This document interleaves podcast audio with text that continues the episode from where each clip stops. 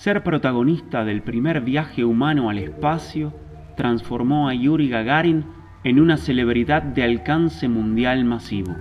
La Unión Soviética lo convirtió en un tótem viviente al que embarcó en giras internacionales en las que el viajero cósmico daba charlas narrando su experiencia.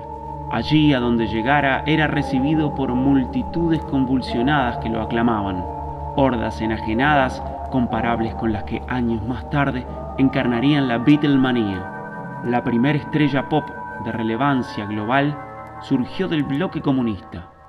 Dentro de las estrategias soviéticas para divulgar sus conquistas se encuentra el libro Arde la llama, publicado en Moscú por Editorial Progreso, que compila testimonios del primer cosmonauta de la historia.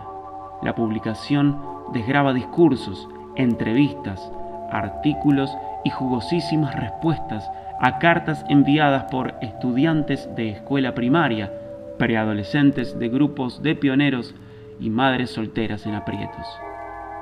El podcast que usted hoy escucha son las lecturas dramatizadas de algunos de los textos del libro.